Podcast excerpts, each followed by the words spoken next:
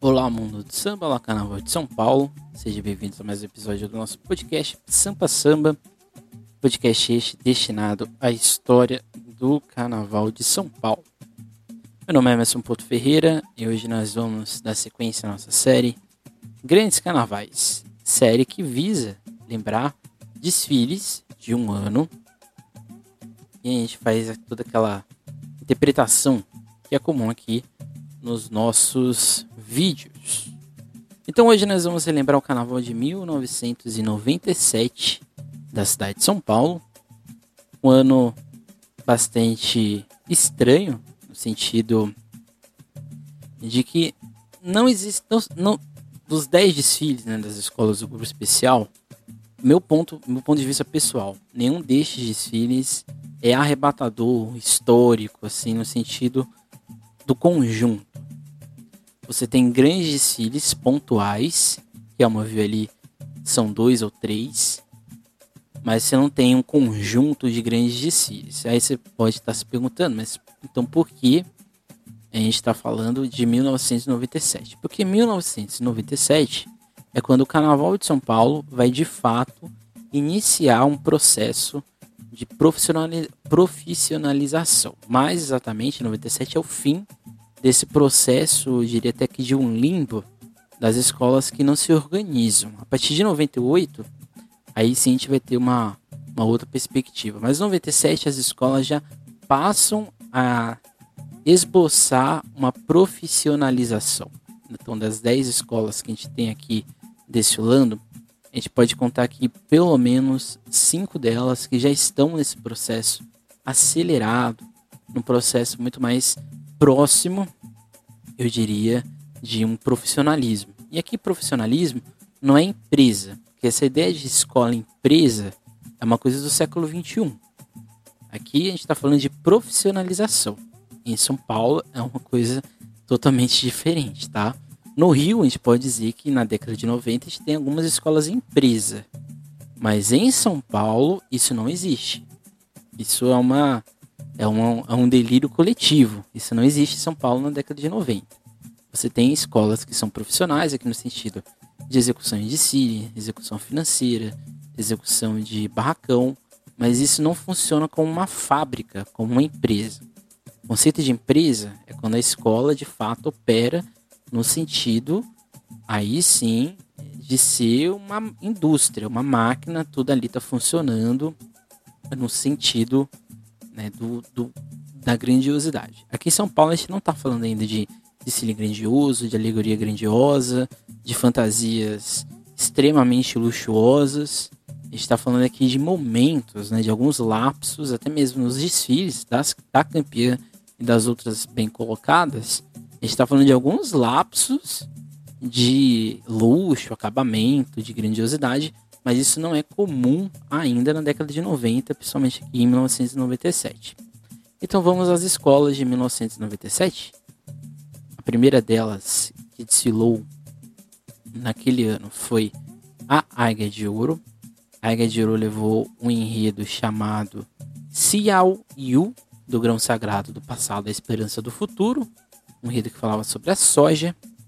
A segunda escola a desfilar foi a Leandro de Itaquera, campeã do grupo de acesso no enredo Doçura da Terra Brasil. Lembrando que a Águia de Ouro foi vice-campeã naquele ano, de 96 no caso, né? Para o carnaval de 97. A terceira escola de Silá foi a X9 paulistana, no enredo Amazônia, a Dama do Universo. A quarta escola de Silá foi a Gaviões Fiel, no enredo Mundo da Rua. Depois, a quinta escola de Silá foi a Rosas de Ouro, no enredo São Paulo, capital mundial da gastronomia. Depois a sexta escola desfilar foi a Tom Maior, O Céu é o Limite no Caminho das Estrelas. A sétima escola foi a então campeã Vai Vai, no enredo Liberdade Ainda Que Vai Vai. A oitava de desfilar foi a Mocidade Alegre, no enredo O Mago do Universo Hans Donner. A nona escola e penúltima foi a Unidos do Peruche, no enredo Todo Brasileiro é um Rei, com a coroa, com a coroa sideral. E a última escola a encerrar aquele carnaval foi a Nenê de Vila Matilde no enredo Narciso Negro. Ok? Então essas foram as 10 escolas. Nesse ano, as agremiações poderiam ainda fazer merchandising nos seus desfiles. Então, por exemplo, se eu vou fazer um desfile, sou patrocinado pela Kaiser, eu posso colocar o logo da Kaiser aqui para fazer a propaganda. Se for de alguma revista ou algo do tipo. Isso ainda era permitido em São Paulo. Isso vai deixar de ser permitido a partir do, ali de 98 em diante. Até 97 isso era permitido. 97 foi o primeiro ano, de fato, que o Sambódromo estava completo. Não só as arquibancadas, mas também a estrutura dele em volta. Era a primeira vez que, que 97, aqui no caso, a gente está falando pela primeira vez que os desfiles de fato estão ainda já no Sambódromo. Outra coisa muito importante é a questão da Avenida Tiradentes. Ainda em 97, algumas escolas ainda estavam naquele modelo de desfile, de andamento, mas boa parte dela já estava abandonando essa lógica da Avenida Tiradentes. O que, que eu estou falando aqui que é um modelo Tiradentes? O modelo da Tiradentes não tem essa preocupação tão grande com a evolução, no sentido de ela ser no quadrado perfeito. As evoluções aqui em 97, está falando de escolas que ainda estão naquele ritmo da serpente, não da serpente, mas uma coisa mais fluida, não tem essa preocupação tão grande isso também na harmonia, né? a harmonia das escolas não precisava ser tão assim fechadinha, as coisas poderiam ser um pouco mais abertas. No sentido visual, os enredos propiciaram, de certa forma, um visual bastante pobre em todas as escolas aqui, excetuando talvez a X9 e a Vai Vai, mas acho que todas as escolas tiveram um visual um pouco abaixo do que poderia ser esperado. Isso resumiu principalmente nas fantasias fantasias esse ano é um carnaval que você pode, estar se perguntando, mas tão pouquinho a gente está falando, né? Vamos agora analisar desfile por desfile e aí vocês vão entender. A Águia de Ouro entrou no enredo que a princípio era para ser patrocinado, é um enredo sobre a soja, na verdade, do grão do passado, a esperança do futuro, né? Cial Yu, seria a soja. Mas a escola não conseguiu captar recurso. Então a Águia de Ouro, na verdade, faz um enredo muito empacotado. É um enredo que não se arrisca, também ao mesmo, ao mesmo tempo não compromete a escola no sentido de grandes momentos. Ao meu ver, aí parece ou passa a impressão de que a escola queria fazer uma coisa ou esperava uma coisa e no fim isso não chegou. No caso é o dinheiro. Mas a impressão que dava é que o enredo não teve tempo de se readaptar. Talvez a escola se tivesse optado por uma coisa mais simples, um enredo um pouco mais cultural, ou largasse de mão a soja, talvez, quem sabe, a escola pudesse ter um resultado melhor. Mas a ideia do enredo é muito boa. sinopse, aliás, é muito interessante. E a sinopse, na verdade, ela falava da, da, da soja, do surgimento da soja na China, como que a soja vai se expandindo pelo mundo até chegar no Brasil. Onde no Brasil ela vai ter todo esse aparato ali no final do século XIX, ela chega na Bahia e ali a soja ela vai se transformar pouco a pouco num produto valoroso da economia brasileira, principalmente no Paraná, Rio Grande do Sul e depois no centro-oeste do Brasil. O carnavalesco da Ouro naquele ano era o Gilson Tavares mas a ideia, é a ideia final do enredo poderia ser o enredo, é a ideia da fome, a ideia do desemprego, a ideia da realidade do homem do campo. Mas isso foi engoli, é, engolido, na verdade, pelo objetivo que era falar da soja, falar da China. No final, falou-se de nada. Essa é a grande verdade. Houve problemas na montagem do desfile, então algumas alas não entraram, outras alas saíram na posição errada. Isso prejudicou muito tudo. A abertura da escola não é uma abertura grandiosa, pelo contrário, abrir elas é muito simples. A comissão de frente é muito bonita, inclusive, a fantasia é muito bonita, mas não, não deu certo. Essa é a grande verdade. A escola vai ter um problema com a porta-bandeira. A bandeira dela, ela meio que despré, né? A bandeira ela tem, ela tem um mastro, a bandeira fica, né, na parte de cima. A parte de cima que segurava a bandeira caiu. E aquilo ali prejudicou a nota dela, depois para frente a gente vai ver. O destaque desse desfile é sem dúvida a bateria do mestre Juca. É uma bateria que, se você ouvir a bateria da Águia de Ouro naquele ano e a de hoje, da Águia de Ouro, você vai perceber que não teve nenhuma mudança. Então a identidade musical da escola estava muito presente num samba. Eu diria que ousado, tinham três refrões naquele samba, um samba um pouco grande, mas a meu ver não gerou um. Não gerou, essa é a grande verdade. De longe, alegoria e fantasia foram os piores quesitos da escola, junto com uma evolução que ficou muito comprometida, principalmente pelos problemas que aconteceram no início do desfile. Porém, duas alegorias eram muito bonitas. A alegoria a Poesia do Novo Tempo, que era o último carro, era um carro todo marrom, que falava exatamente da questão da terra. E tinham pessoas em volta, né, vestidas como se fosse uma saia do carro, e eram pessoas vestidas. Deu um movimento muito bonito. E um carro que era uma mandala que ficava girando, que era o carro do cultivo, que era um sol todo acetato, fantástico, fabuloso, mas ficou visível em alguns momentos que exatamente faltou dinheiro para o desfile da Águia de Ouro e talvez dar um refugo na grandiosidade do enredo. O enredo, no papel, ele era grandioso, a ideia da China, depois de fazer a crítica de por que a soja gera tanto dinheiro, mas não gera tanta renda e não gera alimentação para a população no Brasil em geral.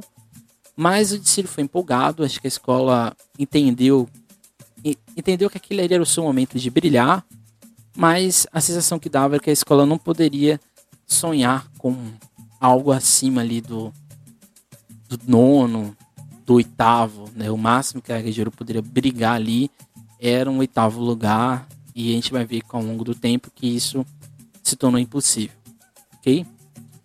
A próxima escola, ou a segunda escola, foi a Leandro de Itaquera, no enredo Doçura da Terra Brasil, do carnavalesco Marco Aurélio Rufim. E é uma abertura triunfante, eu diria. Não é luxuoso, o Abre Alas Leandro não é luxuoso, mas ele dá impacto, principalmente com as esculturas imitando a cultura indiana, que deu um movimento muito bonito. Mas ao meu ver, o que dá destaque nessa abertura ser muito bem feita é a comissão de frente, para mim uma das melhores daquele ano. A comissão de frente estava bem vestida, estava bem coreografada. Acho que ela assumiu a responsabilidade que ela tinha e aquilo ali deu um, um belo começo. A Leandro de Itaquera era vice-campeã, era campeã do grupo de acesso e era uma escola que já tinha uma estrutura muito boa de carnaval. Né? A escola chegou até terceiro lugar em 91. 91 foi 91. A escola chegou a brigar em, alguns, em algum momento com as grandes escolas de São Paulo. Então a escola tinha um know-how, né? a escola tinha uma experiência do que fazer e do que levar.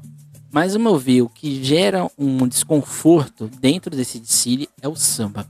Eu acho que o samba é muito pesado. Acho que a melodia não ajuda a letra e a letra também é complicada.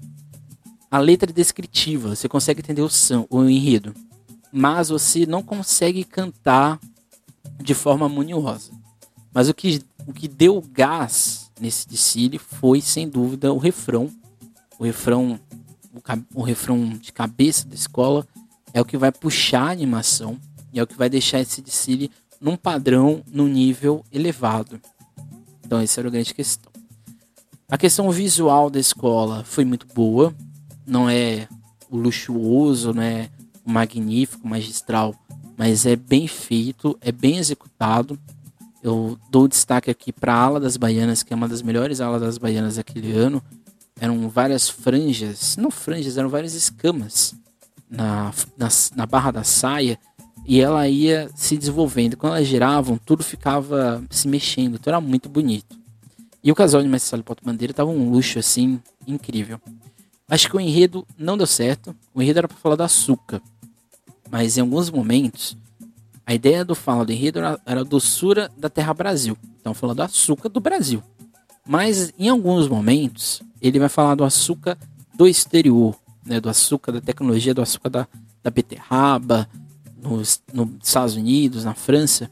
E aquilo não tem nada a ver com a proposta inicial do enredo, que é falar da, da cana-de-açúcar que chega no Brasil. Então, a ideia é falar da cana-de-açúcar do Brasil e não da cana do açúcar que está sendo feito em outros lugares.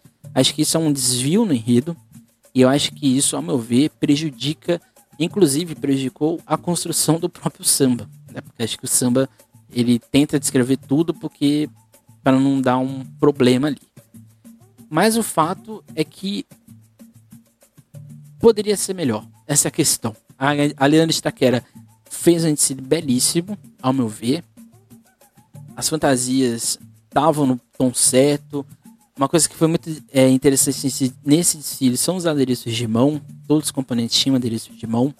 Isso gerou a possibilidade de um volume maior, de uma evolução muito bonita da escola. Então, assim, a Leandro sabia que fez um desfile bom, dentro do limite econômico que ela tinha, mas sabia que ela não conseguiria brigar acima do quinto lugar. Mas tinha aquela esperança de dificilmente cair. Né? Ela desfilou melhor que a de ouro, inclusive. Então ficava aquela sensação de que foi bem. Acho que essa questão. A Leandro Estaquera fez o papel dela e vai colher os frutos no futuro, como a gente vai ver depois. A terceira escola de Silar foi a X9 paulistana, no Rio da Amazônia, a Dama do Universo, do carnavalesco Augusto de Oliveira. Augusto de Oliveira, que é um dos principais carnavalescos de São Paulo, e vai desenvolver esse desfile na X9 paulistana. Das 10 escolas que vão desfilar nesse ano em São Paulo, é a abertura mais triunfal.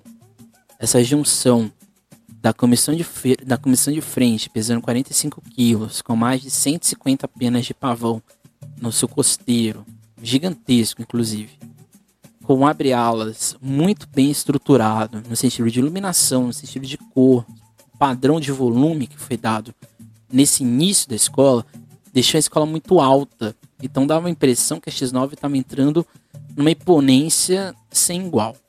Sem dúvidas, no, na era Sambódromo, foi a primeira abertura impactante que a gente teve.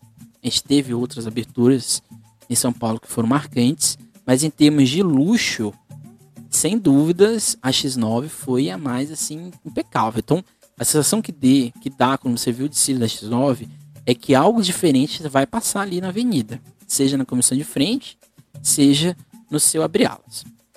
O que vai chamar a atenção é exatamente o enredo. O enredo sobre a Amazônia em São Paulo não é comum. Não no sentido de que ninguém falou, mas não é comum ele ser desenvolvido da forma como a X9 quis levar.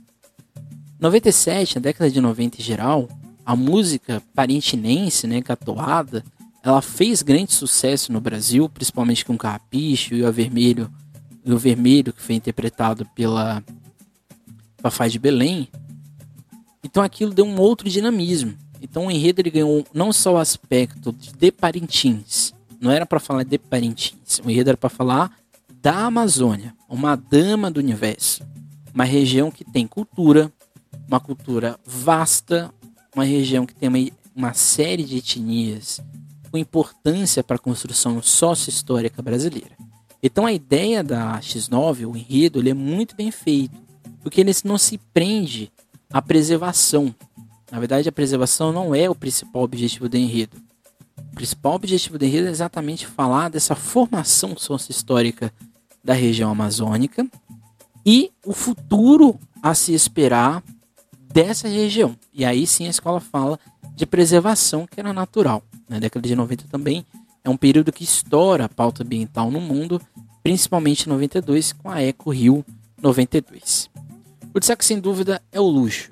Fantasias e alegorias da escola são muito bem feitas, muito bem acabadas e que dá um destaque principalmente para a comissão de frente. uma comissão de frente. Eu, eu até hoje nunca vi em São Paulo uma comissão de frente tão impactante como a da X9. Claramente já teve comissão de frente com show, né, com gente que some, gente que vira zumbi, isso já teve. Mas o impacto que essa comissão de frente dá é muito bonito, né? Não sei quem tem um contato com a cultura do festival folclórico, é como se fossem 10 tuxauas gigantes andando na passarela. Era basicamente isso que a X9 mostrou, aquela fantasia ali. Não sei como que estava o real na época, mas eu diria que ali cada uma delas ali custou mais de 6 mil reais fácil. Eu diria que até mais, mas só naquela comissão de frente já dava a impressão que o negócio era pesado. A bateria, sem dúvidas, é uma fantasia belíssima muito mais bonita, inclusive, de, que bateria, de fantasias de bateria que a gente tem hoje em dia, inclusive. A lá das Baianas também, uma ala que falava da Piracema, também muito bonita. e e Porta Bandeira, que estavam numa fantasia elegante, embora vão ter alguns problemas, né? A Porta Bandeira ela cai depois da apresentação do meio. Ela cai, isso vai dar uma, um tumulto ali na hora do desfile. Inclusive na transmissão da Globo dá para ver isso. Na Globo na manchete dá para ver o momento em que a Sala e Porta Bandeira eles são engolidos pela última ala da escola e eles vão ter que ser passados para para frente né, do último carro alegórico. Então esse é um, um senão ali da escola. Por quê? A escola vai correr no final. Né? No meio do, do meio para o final, a escola vai correr muito. Isso vai gerar alguns buracos, principalmente no final da escola. Exatamente isso talvez tenha atrapalhado a evolução no Mestre Sala Bandeira. Mas a gente vai perceber que eles não vão perder nota por isso, inclusive. A cereja do bolo se é sem dúvidas o samba enredo. Um samba enredo com uma bela interpretação do Royce do Cavaco, inclusive ele é um dos, dos compositores. Então, ou seja, a X9 fez talvez o melhor desfile da sua história. A escola apostou nisso, a escola apostou numa temática pouco usual em São Paulo, e ao meu ver, a única coisa que poderia prejudicar ela seria a evolução de fato, que não deu certo, principalmente no final. Acho que o início foi muito lento e isso prejudicou o desenvolvimento, mas aí são questões, né? Mas sem dúvidas foi a melhor apresentação da história da X9. A X9 que tinha acabado de subir, né? A X9, se não me engano, sobe em 95. No, é o primeiro ano no especial. Depois, em 96, ela faz o segundo ano. Depois, em 97. Então, seja, era uma escola que estava ali surgindo, né? Tava ali buscando um título inédito. A quarta escola de lá naquele ano foi a Gaviões da Fiel, no Enredo Mundo da Rua, feito né, pelo Raul Diniz, que seria o último ano dele na escola. O Raul Diniz vai sair em 97 da Gavenza Fiel. A abertura é muito estranha, assim, vou ser bem, bem sincero. A impressão que dá é que falta algo. O, a, é, a ideia do símbolo do gavião na Gaviões já era batido, mas era a primeira vez que isso acontecia no especial, né? Uma coisa assim bem interessante. Embora a comissão de frente seja bonita, né? São São Jorges, a impressão que dá é que não dá certo. E isso se, se mantém, né? Porque a comissão de frente era o Corinthians, representação do Corinthians, né? Que era o São Jorge. O Abre-Alas era o próprio símbolo da Gaviões Fiel, que indiretamente é o símbolo do Corinthians também. A ala de trás era o Corinthians. E a segunda ala, a segunda ala também fazia alusão ao Corinthians. Por que isso? A Gaviões entre 95 e 99, ela vai passar por uma pressão muito grande no Ministério Público, em que a torcida não podia torcer no estádio. E isso afetou a receita da escola. Porque indiretamente também Gaviões não podia fazer nenhuma atividade dentro da sua quadra ligada ao futebol. Porque isso poderia gerar, inclusive, o fechamento completo da quadra. A exceção era exatamente a escola de samba. Então ficou meio visível isso, talvez, no recurso financeiro. É um dos desfiles, entre aspas, mais pobres da Gaviões nessa década de 90 não tem aquele recurso financeiro, por exemplo, de 96, que é aquela abertura toda dourada, ou até mesmo de 95, que é o ano que a escola vence. 97 é um pouco abaixo, ao meu ver. Mas gera assim um samba belíssimo, para mim um dos melhores sambas da escola da história da Gaviões. Só pede para Checkmate e pro Dicílio de 92, que é o Dicílio do das horas. 92 não, 91. 90 a escola é, 91 na verdade. Que é o Decílio das Horas, a Dança das Horas. E tem uma pontada, né, acho que, acho que existe uma crítica indireta no Decílio desse samba, que é exatamente cada esquina tem um gavião, que eu acho que é ilusão, inclusive, ao, ao não poder usar a blusa da Gaviões nas ruas, né? O calcanhar de Aquiles desse desfile é o visual, principalmente fantasia e alegorias. Acho que a escola deixa muito a desejar nesse sentido dá para entender o enredo, porque o enredo é muito bem feito, é uma construção muito bem elaborada. É o último enredo totalmente crítico da história da Gaviões. Checkmate vai ser crítico, mas esse enredo de 97 é um enredo crítico, que é a visão de São Paulo contada pela, pelo povo da rua.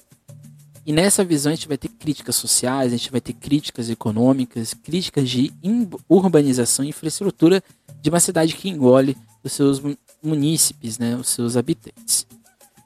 Ao meu ver, o destaque é o enredo, junto com o samba e a bateria, mas a parte visual deixou a desejar e talvez ficou, ficasse a impressão de que a X9 foi melhor que a Gaviões, Embora a evolução da Gaviões seja boa, a harmonia também, mas a impressão que dava é que a X9 fez algo a mais. E esse vai ser o último desfile da Gaviões dentro desse modelo, eu diria que problemático, porque a partir de 98 a escola vai de fato se tornar uma potência econômica, que é um período de luxo, alto luxo da Gaviões da Fiel. A quinta escola a desfilar naquele ano foi a Rosas de Ouro, no enredo que falava sobre a gastronomia, São Paulo, capital mundial da gastronomia, o carnavalesco, o Neto e a Mona, que já foram carnavalescos da Mocidade Alegre. É uma bela abertura, tem um volume muito bonito, embora eu acho que a comissão de frente não combine muito, muito com o Abrialas. O Abrialas era um cozinheiro, um, tom pastel, inclusive alegoria, era um cozinheiro ali segurando as mãos assim, fazendo aquele, aquele roxinho de alegre, né, do cozinheiro. Mas a comissão de frente trazia exatamente feiticeiros, uma fantasia bem pesada até, segurando caldeirões. Né? Então, o que, que uma coisa tem a ver com a outra, não sei, porque nem o próprio enredo deixa muito claro. Aliás, o enredo não faz muito sentido. Porque o enredo é para falar da gastronomia hum, paulistana. Mas dá a impressão que é mais a a escola se preocupa mais em mostrar a gastronomia do mundo do que necessariamente a gastronomia em São Paulo. Enredo sobre gastronomia, no geral, visualmente falando, não dá certo. Porque não tem como você falar de comida se não ficar uma coisa genérica. Todo enredo de comida é genérico. Essa é a verdade. Poucos enredos conseguem fugir do óbvio. E eu acho que o enredo da Rosa de Ouro pecou nisso. O que chama atenção é exatamente a postura da bateria, é muito bem feita, muito bem executada em todos de si. Embora o samba não convença, tem gente que gosta desse samba, eu particularmente é um samba que não convence. Aliás, 97 é um ano pobre em sambas em São Paulo. São poucos sambas que dão certo, mas os sambas que dão certo também são sambas antológicos, né? Então fica esse, esse desnível, se assim podemos dizer. Acho que o samba da Rosa fica ali no, no meio termo. Ele não é ruim, mas ele também não é excelente. Fora isso, o luxo da escola era visível, principalmente em fantasias, em alegorias. Fantasias um pouco mais que alegorias. As, as, as alegorias da Roda de Ouro nesse ano pecaram um pouquinho ali, principalmente na finalização. As fantasias eram maravilhosas, principalmente do terceiro setor em diante, que é depois a Europa, né? Quando entra ali na Ásia, o desfile explode, é um luxo assim volume, pena em todo lugar, e costeiro. É o primeiro desfile desse ano que essas fantasias têm costeiro de verdade. São costeiros elaborados e que dá um, um upgrade, se assim podemos dizer, em tudo que a escola estava fazendo. Até então, era o desfile que estava rivalizando com a X9, no sentido principalmente de recurso financeiro. Era visível que a Rosa de Ouro tinha recurso para fazer aquele desfile. Era visível também que a, X9, a Rosa de Ouro teve uma evolução melhor que X9, mas visualmente falando, e até mesmo no enredo, a X9 tava um passinho à frente da Rosa de Ouro. E eu acho que o grande problema da Rosa de Ouro esse ano foi o enredo. O enredo não foi bem desenvolvido. Enfim, não deu certo. Essa é a verdade. Né? Quem gosta do, do, do, do da Rosa de 97, me desculpe, mas não me convence. Essa é a verdade. A Rosa de Ouro tem desfiles impecáveis na década de 90. Eu acho que 97 não faz jus esse passado que ela tem. Depois foi a vez da Tom Maior, que veio com uma tarefa muito constrangedora, não constrangedora, mas uma tarefa muito difícil. Ela vem de lá depois da X9, que foi luxo atrás de luxo, da Gaviões a Fiel, que embora não fez um desfile luxuoso, foi um desfile empolgante, né, por causa do seu samba principalmente, e veio depois a Rosa de Ouro, né, que foi um outro, uma outra apresentação de alto luxo. Aí vem a Tom Maior, no enredo Céu e Limite, no Caminho das Estrelas, o carnavalesco José Maria Zolese. E aí fica a questão, né? O início do desfile da Tom Maior é muito acanhado. Embora a fantasia da comissão de frente seja um pouco mal elaborada, deu movimentação, deu um, um requinte no desfile. Mas é um desfile que, visualmente falando, é muito ruim principalmente fantasia e alegoria. Não dá certo. Esse é, esse é o fato. A escola visualmente sofreu para fazer aquele desfile, é, até mesmo talvez por questões financeiras, A escola estava passando já nessa época problemas de quadra, quadra já não era uma coisa muito, muito certa na Tom Maior. Isso prejudica um pouco. Mas isso não prejudica a harmonia da escola. É uma das melhores harmonias desse ano. Num samba que no CD não tem a mesma qualidade que teve na pista, porque na pista o samba aconteceu. A bateria da Tom Maior foi muito ousada, principalmente com as paradinhas essa ideia de clarão, né? Muita gente pensa, nossa, clarão é uma coisa do, do século XXI, né? Surgiu com a mocidade alegre. Não. O clarão já existia nessa época. Tom Maior faz vários, fazem vários clarões ao longo do desfile. Uma bateria que deu certo, um samba que deu certo na avenida, uma harmonia boa, mas uma evolução que pecou também ali em alguns momentos, porque tem ala que tem que passar no carro, o carro fica desconexo. Então o enredo também não, não tem muito sentido, o enredo que fala das estrelas, mas não fica visualmente muito bem feito. A questão que tá é que a Tom Maior, se fosse decidido a Tom Maior na Tiradentes, a Tom Maior teria condições, ao meu ver, de ficar no grupo especial. Mas tendo em vista o que já tinha passado, principalmente que a Leandra de Itaquera talvez fosse a sua maior concorrente, dava a impressão de que a Tom Maior teria que brigar com a Águia de Ouro para permanecer no grupo especial. Uma tarefa árdua de ter que passar em alguma coisa a Leandro de Itaquera. Então, foi um pouco abaixo essa questão. Depois veio a campeã do Carnaval de 96, a Vai Vai, no enredo Liberdade ainda que Vai Vai, na estreia do Chico Espinosa, na escola lá da Bela Vista. A Vai Vai apostou num enredo CEP, que não faz a cara da escola, Aliás, é o primeiro enredo de cidade, assim, declaradamente um enredo sobre cidade que não seja São Paulo, da Vai Vai. A Vai Vai fez outros desfiles na sua história sobre São Paulo, mas o enredo de cidade, né, de um outro estado, era a primeira vez que a Vai Vai estava fazendo. E assim, é muito explícito que o enredo era uma homenagem a Belo Horizonte. Embora o enredo tente falar sobre a história de Minas Gerais, o final e o, a ideia principal é falar de Belo Horizonte. Essa é a grande verdade. A comissão de frente para mim tem um impacto muito interessante. São os famosos pitbulls à Bela Vista, com fantasia toda branca. Se eu não me engano, aquilo ali é pavão. Muito bonita. Mas o que destoa o que faz esse desfile não ser perfeito é o abre-alas. O abre-alas vai vai, ao meu ver, quebra o visual do restante da escola. Eu até hoje não entendo aquele, aquele abre-alas. Quem aqui entendeu aquele abre-alas da, da Vai Vai, pode colocar aqui que a gente tá, estou disposto a conversar com vocês. Que para mim é o único ponto da Fora de Cuba de um cine que é tecnicamente perfeito. Não tem nenhum erro técnico nesse Cine da Vai Vai. Evolução, harmonia, bateria, comissão de frente, fantasia, é, alegorias só no abre alas, mas as outras alegorias são irretocáveis. O enredo é muito bem feito, embora seja chato.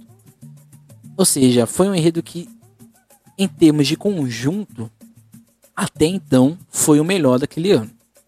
O senão que ficava era para mim o samba. O samba enredo eu não acho que empolga. Claramente empolga porque a vai vai. Mas eu não consigo me empolgar nesse samba. Né? Eu pularia esse samba no CD, essa é a verdade. Mas a questão é que o que faz esse samba ser bom é o Tobias. É uma das melhores interpretações do Tobias do Vai Vai. Ele não canta esse samba, ele praticamente declama esse samba na avenida, o que faz do meio pro fim o desfile ser arrebatador, é quase um rolo pro compressor da Vai Vai. Se isso fosse desde o início, eu te garanto que indiscutivelmente a Vai Vai seria bicampeã daquele ano. O que pecou na Vai Vai foi o início. O início parecia um pouco retraído. Parecia que a escola tinha sentido, tal. talvez o enredo não combinasse, não combinasse não. O enredo não combina com a escola, né? Então dá a impressão que talvez isso gerasse uma sensação de será que a gente está fazendo, fez a melhor escolha? Será que será que esse era o caminho que a gente deveria seguir? tendo visto que em 96 a gente fez um desfile irretocável, será que foi a melhor escolha? Então acho que isso pecou, ou isso brecou a escola ali no início. Mas a gente vai ver que não foi isso que tirou o título da Vai Vai. Então, ou seja, a Vai Vai, ao meu ver, aparecia junto com a, a X9 como uma grande candidata ao título. A Rosa Ouro ali buscando por fora, junto com a Gaviões da Fiel. E lá embaixo, a Tom Maior e a uma ver Tom Maior e Águia de Ouro caindo. Mas ali, talvez, torcendo para o jurado ter visto alguma coisa no tecido da Leandro de Taquera. Depois a oitava escola de Silar foi a Mocidade Alegre, no carnavalesco Orlando Midaglia, no enredo O Mago do Universo Hans. Esse é o pior enredo da história do AMB até hoje. Para mim supera, não supera, acho que baixa ali de nível com os Justos, o próprio enredo do Leite da Mocidade Alegre, né? A Mocidade Alegre tem, tem desfiles irretocáveis, né? Uma escola que tem a pior colocação, o oitavo lugar, desde quando ela subiu em 1970 a Mocidade Alegre é a escola mais regular da história do carnaval brasileiro, ao meu ver. Mas quando a, Mocidade Alegre erra na mão, ela erra feio. Né? Esse enredo sobre Hans Donner não faz sentido algum. Esse enredo não combina com a escola. E ficou visível no início. É um início muito estranho. Você fica olhando aquele, aquele início, né? O abrir alas e começo de frente. Você fica se perguntando o que está acontecendo na minha frente. Era visível que o enredo era, era uma homenagem ao Hans Donner, mas indiretamente era um enredo uma homenagem à, Globo. Né? Porque todo o visual da escola, né, no início, a comissão de frente, né, a cabeça da comissão de frente, se eles, quando eles viravam de lado, era, os, era, era a iconografia do Globo, do Globo, da logo, da Globeleza. Né? A capa, o abriá-las era praticamente o símbolo da Globo ali implícito, né? Só não via quem não queria ou que não tinha tanta, tanto olhar assim, assim de futuro. Mas é um desfile que tem uma abertura muito estranha, muito ruim. Isso vai até o terceiro setor. O primeiro, o segundo e o terceiro setor da escola são problemáticos. Nada dá muito certo. E dava aquela impressão: que escola é essa que está entrando? Né? Eu acho que uma cidade alegre não precisa fazer um enredo desse. Acho que esse é o primeiro ponto. Eu acho que o, o dinheiro que isso traria para fazer a execução do carnaval não valia a pena. O enredo não foi bem feito. O enredo falava da criação do mundo de, é, por Deus. Aí depois ia para Áustria. Aí depois falava da Áustria, vem esse menino, Hans Donner, que vem para o Brasil, se encanta com a cultura brasileira, com a feijoada.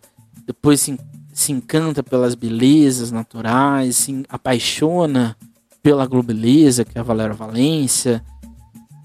Não deu certo. Eu não sei, né? Não sei quem torce para Mocidade Alegre se gosta desse desfile. Eu acho que é um dos piores desfiles da história da Mocidade Alegre. E eu acho que esse desfile foi um ponto na curva. Porque a partir de 98, a Mocidade Alegre tenta buscar um enredo, enredos próximos à sua realidade 98 tenta, mas não dá muito certo. Um enredo sobre as mulheres. 99 vai fazer um enredo sobre Porto Seguro. Um enredo CEP, claramente, para a escola ali, talvez, né, ganhar alguma coisa. 2000, um enredo, né, 2000 a gente não pode jogar nada, mas 2001 a escola tenta buscar coisas diferentes e vai dar certo no futuro. 97 para mim é um ponto divisor de águas na história da mocidade. Esse desfile aqui foi falou, não vamos mais fazer isso na nossa vida, tanto é que biografia na Mocidade Alegre, se não for uma figura cultural para cultura brasileira, não entra. É Jorge Amado, Marília Pera, Alcione, Clementina Jesus. Hans Donner foi o divisor de águas da história da Mocidade Alegre. No desfile que visualmente falando não é bonito, a evolução é arrastada, o samba não é bom. O samba não é ruim não, o samba é bom, mas não é legal. Essa é a grande verdade. Então a Mocidade Alegre saía com a sensação de que ela não cairia, mas também com a sensação de que ela passaria longe do título, né? Ficaria, ficaria ali no mínimo no meio da tabela. Depois, a penúltima escola foi a Unidos do Peruche, com o enredo todo brasileiro, é um rei com a coroa sideral, do carnavalesco Cidinho Ramos. Cidinho Ramos tinha feito o desfile da Vai Vai em 96, se não me engano, que deu o título para a escola. Então ele estrearia ele, ele estrearia, não, ele faria o desfile da Peruche naquele ano, que é uma abertura que não dá certo. Não é que não dá certo, a abertura parece que a comissão de frente está muito mais luxuosa e num padrão muito acima da alegoria que está atrás dela. Porque a comissão de frente fazia uma representação portuguesa e o abre alas fazia uma alusão indígena. Mas não deu certo, porque uma coisa não estava ligada com a outra, né? O clima do desfile é interessante, né? Porque a Peruche, a Peruche é uma escola que nessa época tinha um chão muito forte. Então isso meio que puxou o Tsili. Mas a bateria não se encontra com a harmonia da escola. Passa pelo menos ali uns 20 minutos para se encontrar. Visivelmente há um atravessamento de samba enredo, atravessamento na harmonia. É um Tsili muito problemático nesse sentido musical. O samba também não é bom, o samba não ajuda, o enredo não ajuda. O enredo era para falar de São Paulo, mas aí começa a falar de aspectos da história do Brasil. Aí depois do nada tenta falar de São Paulo. Quando chega em São Paulo, não sabe, você não sabe se está falando de São Paulo, se está falando do Brasil. Não deu certo. Essa é a grande verdade. É um enredo sem pé na cabeça que gerou um visual num padrão bom. As fantasias são boas, não são um primor de luxo, mas elas são boas e as alegorias são aceitáveis, né? As alegorias da escola tiveram um bom acabamento, tiveram uma boa finalização. Ou seja, a escola sabia que poderia ter feito algo melhor. Talvez a escolha do enredo não foi das melhores possíveis para Unidos do Peruche. Então a escola ficava na sensação de seguinte: a gente não vai brigar pelo título, mas podemos cair. Então a Peruche estava ali brigando com a Leandro, com a Águia e com a Tom Maior para saber quais dessas quatro escolas de samba poderiam poderiam cair. Mas o, o Peruche está um pouco tá acima da Águia de Ouro e está num, num nível parecido com o da Tom Maior. O de Cili é muito semelhante. Se a gente for analisar no frio do que são os quesitos nas escolas de samba, a Peruche está num padrão parecido com o da Tom Maior. E a última escola foi a Nenê de Matilde, no enredo Narciso Negro do carnavalesco Tito Arantes. Deu aqui um, um, deu aqui uma pausa, né? O Tito Arantes é um dos carnavalescos mais históricos de São Paulo, então ele faz o enredo negro, que era exatamente a volta da Nenê nessa temática. O último enredo negro da Nenê tinha sido, tinha sido feito em 89 mas era um enredo que falava ali das culturas negras no Brasil. Um enredo, o último enredo negro mesmo, né? De falar do negro como protagonista, tinha sido em 82, com os Beats Palmares, né? Porque você tem o Chumaré, que é um pouco antes, mas não é um decide assim com a cara da Nenê. O afro-religioso nunca fez cara da escola. Mas a escola vai falar de Narciso Negro. É um enredo que dá um ponto de virada na história da escola é a primeira vez que a escola de fato vai assumir a sua negritude como protagonismo do negro. Isso já existia? Existia, mas 97 é uma ponto de virada nessa temática de enredo da Nenê de Vila Matilde. E o início, ele não é bonito, porque as alegorias da Nenê esse ano e as fantasias são muito ruins. Aliás, esse é o calcanhar de Aquiles da Nenê desde quando ela nasceu. Até hoje, quesito visual nunca foi o forte da Nenê de Vila Matilde. Mas é me a melhor abertura musicalmente falando. Né? A bateria da Nenê nesse, nesse dia estava inspiradíssima. O Dom Marcos, né? o nosso saudoso Dom Marcos, uma interpretação de samba enredo muito, muito bem feita, um samba enredo espetacular. O Amanhecer, que é, talvez seja melhor, um dos melhores horários de desfile da história da Nenê de Vila Matilde e era a escola voltando para sua autoestima. Então dá a impressão, quando você vê o desfile da, da, da Nenê de 97, de que bu bonito ele não é. Ele não tem a, as melhores alegorias, as melhores fantasias do ano. Mas era um desfile diferente. Né? Você percebia que algo diferente estava acontecendo. Então o, difer o diferencial desse desfile é exatamente a parte musical e técnica. É a melhor evolução, é a melhor harmonia, é o melhor samba e, ao meu ver, também é uma das melhores baterias daquele ano. Então, se a gente for. É, e aí é a grande, cru... É a grande crueldade do carnaval. Né? O carnaval tem 10, 10 quesitos. Não adianta você é, ir bem em oito deles e em dois você dever. Dever algo, né? E isso foi a impressão que dava no término de Nenê de Matilde. O enredo que fala da afirmação do negro é um enredo quase que filosófico na ideia do Narciso. Narciso é um mito grego do, de um homem que olha para. Ele vê o reflexo dele, ele se. Literalmente ele morre, né? Porque ele fica tão admirado que ele quer tocar e quando ele toca ele, ele se afoga. Mas aqui na Vai Vai, o Narciso Negro é o negro olhando para o seu espelho, olhando para sua afirmação de identidade e ele se encantando com aquilo, ele tomando empoderamento. E esse negro ele vai querer buscar as outras personalidades do seu passado, da sua história negra e tomar isso como exemplo. Aí várias personalidades do passado histórico da negritude brasileira é relembrado no Dicílio. Então, um enredo belíssimo, um dos melhores enredos daquele ano. Mas a impressão que dava era que na briga pelo título mesmo, a Nenê ficava um pouco atrás da X9 da Vai Vai. Mas ela tinha toda plena condição de, no mínimo, no mínimo, ficar em terceiro lugar. Era, era a sensação. Então a minha ordem dos Diciles, né? E aqui uma ordem pessoal minha, né, meu gosto pessoal. Eu acho que a Vai Vai foi melhor que a X9. Mesmo com aquele início um pouco estranho da Vai Vai. Para mim a Vai Vai foi um pouco melhor que a X9 no conjunto de Dicile. Depois a X9 paulistana, meu ver, na segunda colocação. A Nenê em terceiro. A Rosas em quarto. A Gaviões em quinto. A, em sexto a Leandro. O que, ao meu ver, a Leandro desfilou melhor que a Mocidade Alegre. Em oitavo, Unidos do Peruche. E caindo a Tom e a Águia de Ouro. Mas meu top 3, assim, dos desfiles que eu acho que são, assim, irretocáveis nesse ano, ou os melhores desfiles desse ano, né? É exatamente da Nenê, da Vai Vai e da X9. Em termos de samba, eu acho que o samba da Nenê, o samba da Gaviões, o samba da X9, o samba, uh, X9, Nenê e Gaviões, para mim são sambas fo fora da curva. Tem dois sambas que eu gosto muito, não muito, né? Sambas que me agradam, que é o da Tom Maior, é um samba bem interessante. E o samba da Leandro de, Ta... Da Leandro de.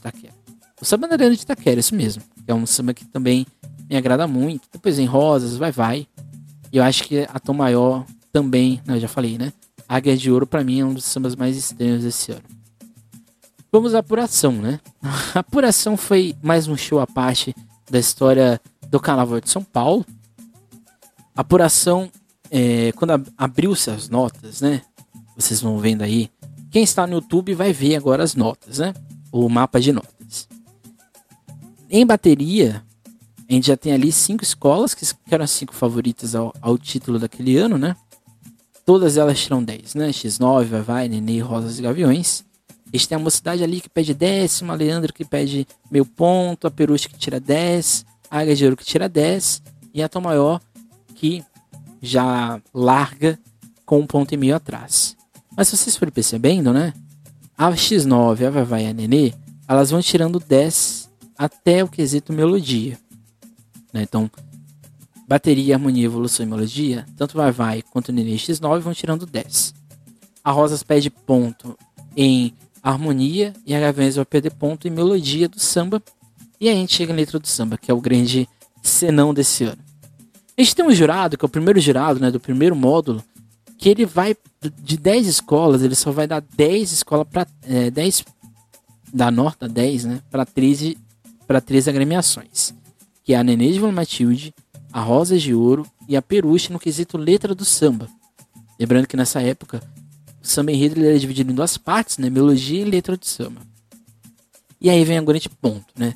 A X9 tira 9,5 e a Vai Vai tira 9 que é a menor nota. Então ela vai tirar 9 junto com Mocidade Alegre, Leandro de Itaquera e Águia de Ouro. A X9 tira 9,5 junto com Gaviões a Fiel. É, com Gaviões a Fiel e com Peruche e Tom Maior. Então seja, a escola, as duas escolas não pontuam. E assim, daqui para o fim, é, é a única nota que as duas escolas pedem no mesmo jurado que vai praticamente ser rigoroso com todas as escolas daquele ano. A MS Sally Porto Bandeira, a Nenê estava na frente da Vai Vai e da X9. No quesito começou de frente, a Nenê empata com a X9, ela tira um 9,5. A mais chega a alegoria, a Nenê tira um 9. E aí ela cai. Ela vai, no caso, ficar atrás, a Vai Vai também agora. E em fantasia, a Nenê pede mais mil pontos. E aí não tinha mais jeito, né? A escola perde aí dois pontos e aí ficou longe de qualquer possibilidade de desfiles. O que chama atenção nessa apuração, além da briga generalizada que a gente vai ter, né? Por que que acontece, né? Eu acho que o mais justo era a X9 empatar com a Vai Vai. Acho que esse é o ponto. Eu acho que letra do samba não era o quesito para as duas perderem ponto. Eu acho que a Vai Vai poderia ter tirado notas baixas, talvez em alegoria e até mesmo letra do samba e melodia, mas eu não acho que a X9 fez de Cile irretocável, principalmente em evolução. Eu acho que a X9 ter tirado 10 em todos os quesitos, para mim não, não, não faz muito sentido. O fato é que para mim o mais justo era a X9 vai ganharem. As duas empatarem, porque ao meu ver nenhuma das duas foi superior uma à outra. Claramente quem gosta de luxo vai falar que a X9 foi melhor que a Vai Vai. Mas quem gosta do desfile bem desse lado vai dizer que a Vai Vai foi melhor que a X9. E é a principal alegação do presidente da Vai Vai, o Solon Tadeu, que ele vai dizer vários impropérios. O, o principal deles era a alegação de que uma das juradas de um dos quesitos, que era o quesito harmonia, era, na visão do Solon Tadeu, torcedora da X9. Então, na visão dele, ele chegou a levar a moção, a moção e a petição para a liga, para essa jurada ser desligada, mas as escolas não aceitam. Então a jurada acaba aqui indo né, fazer o julgamento naquele ano. E muitas coisas vão acontecer, né? Vai ter uma briga no final, depois das notas. Um integrante da Gaviões Fiel vai invadir a mesa de apuração e vai dar um tapa na cara do, do Lauro, que era o presidente da Liga e da X9. A principal alegação era: a X9 venceu porque o presidente da liga era o presidente também da escola e isso gerou uma contribuição. O fato é que a X9 mereceu o título, né? embora eu acho que a Vai Vai poderia ter ganhado. Mereceu o título, acho que o mais justo, repito de novo, era um empate. Acho que as duas poderiam facilmente ter um empatado com a outra. Para mim seria o resultado mais justo. O fato é que 97 não é um ano de desfiles marcantes. Acho que nesse sentido, hum, não, não sei, não tem nada muito marcante. O que marca nesse ano, para mim, se fosse assim, dar um estandarte de ouro, eu daria pra Nenê de Vila Matilde. E para mim é o único desfile de escola de samba desse ano. É o desfile de fato de uma escola que desfilou. Não, não se preocupou com luxo, não se preocupou com nada disso fez um desfile tecnicamente perfeito e perdeu no quesito visual com as duas notas, né, o 9 em alegoria o 9,5 em fantasia. Fica essa questão, né? A partir de 98 as coisas em São Paulo vão mudar muito, principalmente nos enredos, principalmente nos desenvolvimentos dos desfiles. As escolas passam a ficar um pouco maiores, um pouco mais luxuosas, inclusive. E aí sim, a partir de 98 a gente vai ter show atrás de show em São Paulo. 97 é um ponto fora da curva, no sentido do luxo, né, do acabamento. Mas eu percebo que 97 é um ano que as escolas conseguem entender o que elas queriam. E isso é essencial para qualquer desfile. Então esse foi o nosso um samba, nosso um samba uma história não. Hoje foi o nosso podcast de hoje, nosso episódio. A gente falou exatamente na série Grandes Carnavais, o Carnaval de 97. Espero que vocês tenham gostado. Ficou um pouco longo, né? Mas esses episódios de. A gente, quando a gente lembra de Cílio por Cílio, acaba ficando grande, né? E é isso, gente. As lembranças aí de, do, do, do Instagram, né? Que vocês enviaram, né? Aqui pra SASP. Me indicam exatamente que o que gerou, né? A grande coisa que marca nesse ano são exatamente a briga na apuração e o desfile da Nenê de Vila Matilde, né? Pouca gente citou a X9, quase ninguém citou Vai Vai, por exemplo, né? Então, não é um ano de desfiles marcantes, a não ser o da, o da Nenê por tudo que aconteceu e da X9 por ter sido o primeiro título da escola, né? Primeira vez a gente nunca esquece, né? Então é isso, espero que vocês tenham gostado. Semana que vem a gente vai fazer um episódio bastante interessante. A gente vai falar de como o Nordeste é representado dentro das escolas de samba de São Paulo. Então a gente vai falar aqui de personagens, de estados e da própria região em si, como isso é representado no carnaval paulistano. A gente não vai falar do carnaval carioca, a gente vai falar só do carnaval paulistano. e como essa região tão sui generis e tão importante para a história social brasileira e econômica é visto e interpretado pelas escolas de samba da cidade. Então esse foi o nosso episódio de hoje. Se você tem alguma dúvida, alguma questão, se você não, não concorda comigo, achando que a campeã desse ano era indiscutivelmente a X9, ou que a Nenê, mesmo não sendo de si mais luxuoso, merecia a vitória, hoje que talvez tinha que ter um tríplice empate, né? Nenê, Vai Vai e X9, eu acho que também seria um resultado justo. Deixa aqui nos comentários, ou mande mensagem para nós na SASP, nas nossas redes sociais, Twitter, Facebook, Instagram. E aqui no YouTube, não deixe também de clicar no sininho de notificações e de se inscrever no nosso canal e a possibilidade de ser membro da SASP por apenas R$ 4,99 por mês. Então é isso. Também não deixe de seguir minhas redes sociais, Emerson Carnaval SP. Lá a gente tem fotografias, a gente tem cards lembranças de Sirius depois, antes do carnaval de 2000, dos anos 2000, né? O carnaval do século 20. Lá também tem minha outra série, que é um uma história, que é uma série lá dos sambistas da depressão. E é isso, gente. Até mais. Tchau. Nunca esqueçam e nunca deixem de sambar.